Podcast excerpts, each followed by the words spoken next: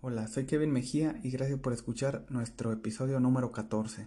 Estaba pensando en temas para este episodio y digamos que estaba escuchando música y se me ocurrió mencionar en este episodio que últimamente o las canciones que se escuchan actualmente solamente son sobre reggaetón, pop, banda, rap y pues estas canciones digamos no son profundas sino que son eh, canciones comerciales que están pensadas para escucharse en masa, eh, digamos poner de fondo mientras hacemos también nuestra tarea, pero no, no tocan tanto el instrumental como la lírica, es decir, como la guitarra, la batería, no es algo que esté tan complejo y mucho menos la lírica, es decir, la letra.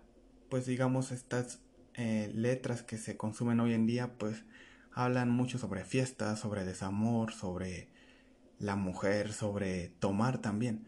Entonces eh, dije voy a hacer un top con canciones pues que metiéndonos un poco en las líricas son muy muy difíciles de digerir y que están pensadas por su autor para que las personas cuando las escuchen digamos, reflexionen un poco o simplemente te dejen en qué pensar porque sus líricas son muy, muy intensas. Es decir, te clavan demasiado y, digamos, te dejan pensando sobre el por qué el autor decidió escribir esto y más que nada cantarlo. Así que les traigo un top 3 de canciones difíciles de digerir, pues tocan temas como religión, odio, redención y tristeza. En el top 3 tenemos a uno de mis cantautores favoritos, el cual es José Madero, es mexicano y lo menciono por la canción Padre Nuestro, la cual es una canción eh, que toca el tema de la religión y pues es una canción la cual narra un diálogo entre una persona y el Dios al cual él adora no necesariamente es al, al Dios, digamos, del cristianismo, el cual es Jesús prácticamente. Entonces puede ser a cualquier Dios de otra religión. Digamos que, como ya lo mencioné, es un diálogo entre una persona y el Dios al cual venera este, pero eh, no digamos que no, no le da las gracias en este diálogo, sino que le reclama el por qué no escucha sus súplicas, por qué nunca lo escucha. Él le dice que siempre le miente y que sus promesas pues jamás se cumplen. Eh, empieza, digamos, la lírica al momento en que comienza el instrumental, prácticamente al segundo tres, y empieza con una línea muy, digamos, fuerte, el cual dice una persona a su Dios, me dejaste plantado otra vez, acordamos vernos en el templo, me dijiste todo va a estar bien, pero no se acaban los contratiempos. Digamos que esta frase hace alusión a que eh, la persona va al templo, le cuenta sus problemas a su Dios, pero digamos que el Dios no le responde y la persona interpreta eso como un todo va a estar bien, pero pues prácticamente nada está bien, nada mejora, todo va en declive. Y después en la siguiente estrofa menciona se acabó mi paciencia y mi fe, es decir, la persona está harta de ir al templo, contarle sus problemas a su Dios y que el, su Dios prácticamente no aparezca y no lo ayude. Debo mencionar que este top es por mero entretenimiento, eh, para que escuchen las canciones y digamos reflexionen, se cuestionen un poco tal vez unos minutos después de que escuchen el podcast, el episodio y si se puede o le dan la oportunidad, escuchen la canción digamos 10 minutos después reflexionen un poco como ya lo menciono y después eh, digamos se sacudan un poco y olviden el tema o sea no hay que clavarse y no para que no digan, ah, no, no, no, que religión no la toques y que no, o sea, es simplemente entretenimiento. Y pues, como ya los menciono, es esta canción toca el tema de la religión y pues es un diálogo entre una persona y su Dios, reclamándole la persona hacia su Dios. Y pues bueno, pasemos al top número 2. En esta posición tenemos una canción en inglés, la cual se titula como Room of Angel, Room of Angel, o por su traducción al español, Habitación de el Ángel. Y pues esta es una canción compuesta por Akira Yamaoka y digamos entonada o cantada por María Elizabeth. Ah, olvidé su apellido, pero esta canción fue digamos compuesta para un videojuego, mejor dicho para Silent Hill 4, el cual se llama Silent Hill 4 de ROM. Un poco curioso que se llama casi casi esta canción como el juego, pero bueno, vamos a pasar a la lírica y por qué es tan cruda. Prácticamente la canción nos habla sobre una persona reclamando también, pero esta vez no le reclama a un ser supremo, se podría decir como en el top anterior, sino que le reclama a la persona la cual la cuidó. Más específicamente a su madre, la cual por las letras las cuales están plasmadas pues hace alusión a una persona la cual eh, digamos le cuestiona a su mamá el por qué siempre la trató mal, el por qué nunca la cuidó y pues digamos que este le canta a su madre cuando está muy enferma o cuando está o cuando digamos acaba de partir al más allá, acaba de fallecer y pues digamos que en la lírica hay frases como Tú me mientes en silencio delante de mí. Tus lágrimas ahora ya no significan nada para mí. El amor que nunca me diste, yo te lo doy. Realmente no merezco esto, pero ahora no hay nada que puedas hacer, así que duerme en tu única memoria, la cual es la mía, querida madre. Después, digamos que en el coro eh, dice o menciona que hay una canción de cuna para que tú cierres los ojos Siempre tú fuiste a quien desprecié. No siento lo suficiente para que llores. Aquí hay una canción de cuna para que cierre los ojos. Adiós, adiós, adiós.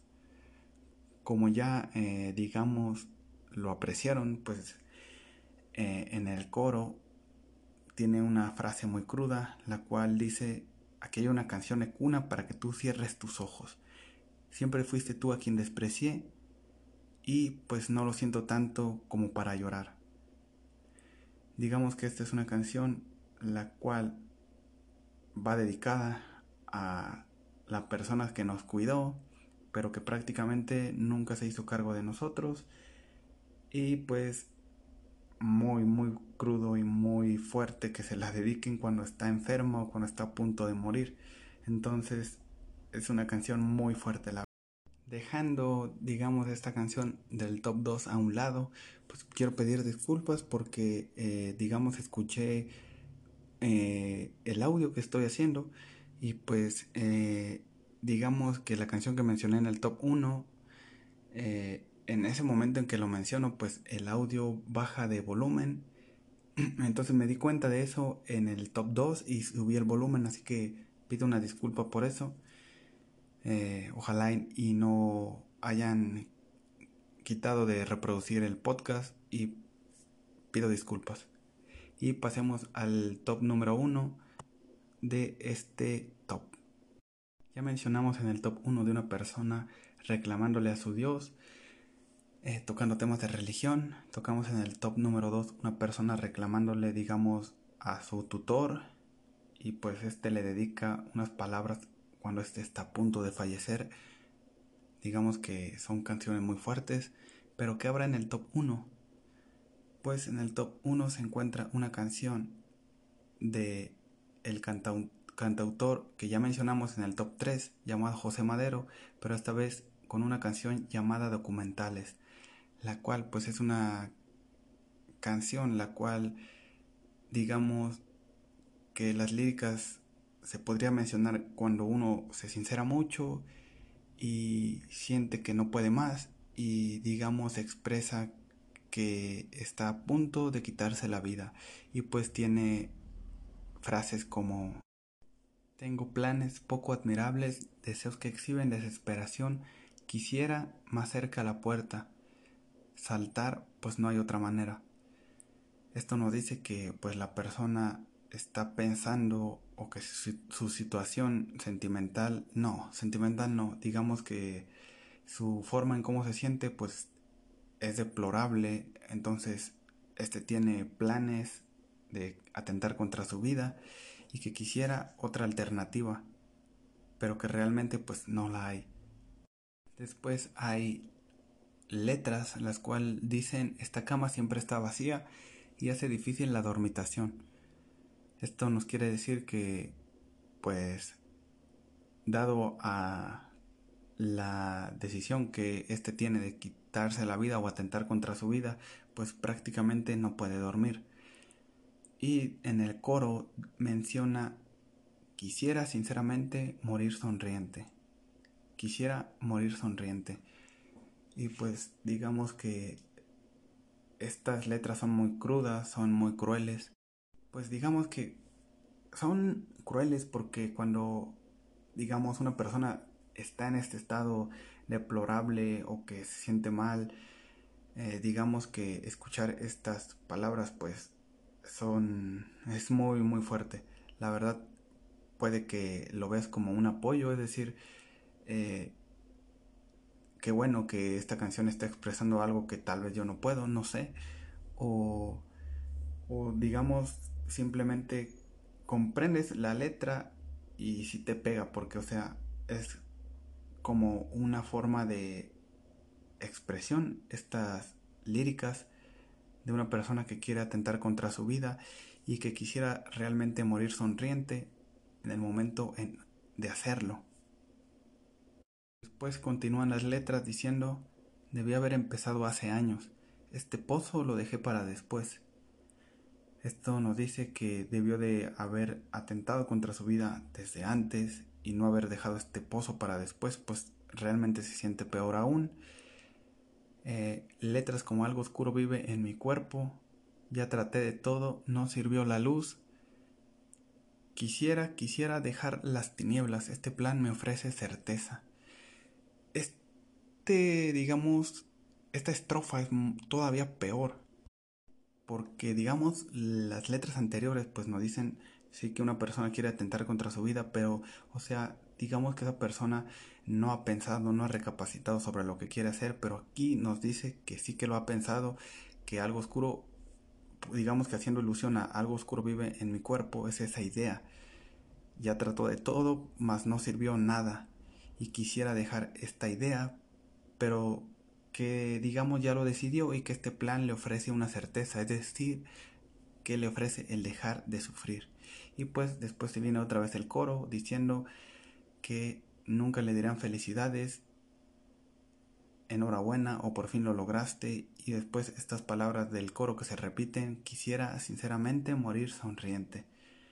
Realmente es una lírica muy cruda que la verdad recomiendo mucho y pues gracias por escuchar este top. Como les menciono, estaré trabajando en el audio en los próximos episodios para mantener mi voz en un tono, en un eh, volumen de tono fijo para que no tengan que subir de volumen o bajar. Les pido una disculpa y gracias por escuchar el episodio. Gracias. Bye.